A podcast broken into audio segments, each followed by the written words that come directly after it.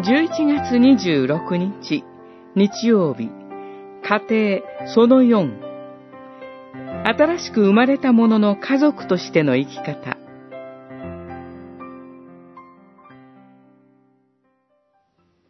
主を恐れつつ真心を込めて従いなさい。何をするにも人に対してではなく主に対するように心から行いなさい。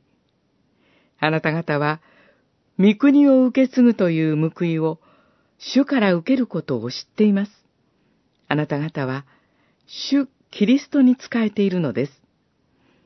コロサイの信徒への手紙、三章二十二節から二十四節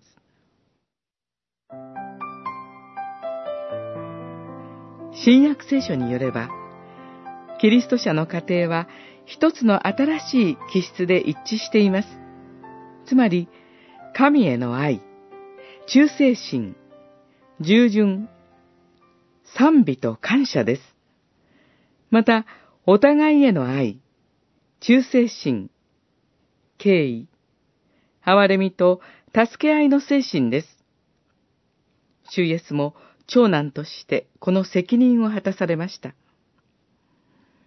これこそが、新しい規範と新しい態度、考えを与えられた家族のライフスタイルです。神の家の子供として、私たちは、キリストにある完全な真実について、繰り返し教えられる必要があります。究極の目標は、お互いを作り上げること。神の子たちの長男であるイエス・キリストの満ち溢れる豊かさになるまで成長すること。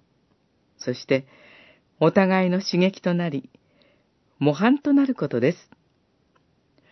最も重要なアイデンティティと人生の方向性は、私たちの家庭と信仰共同体で形作られます。したがって、信頼できる模範者や助言者が重要です。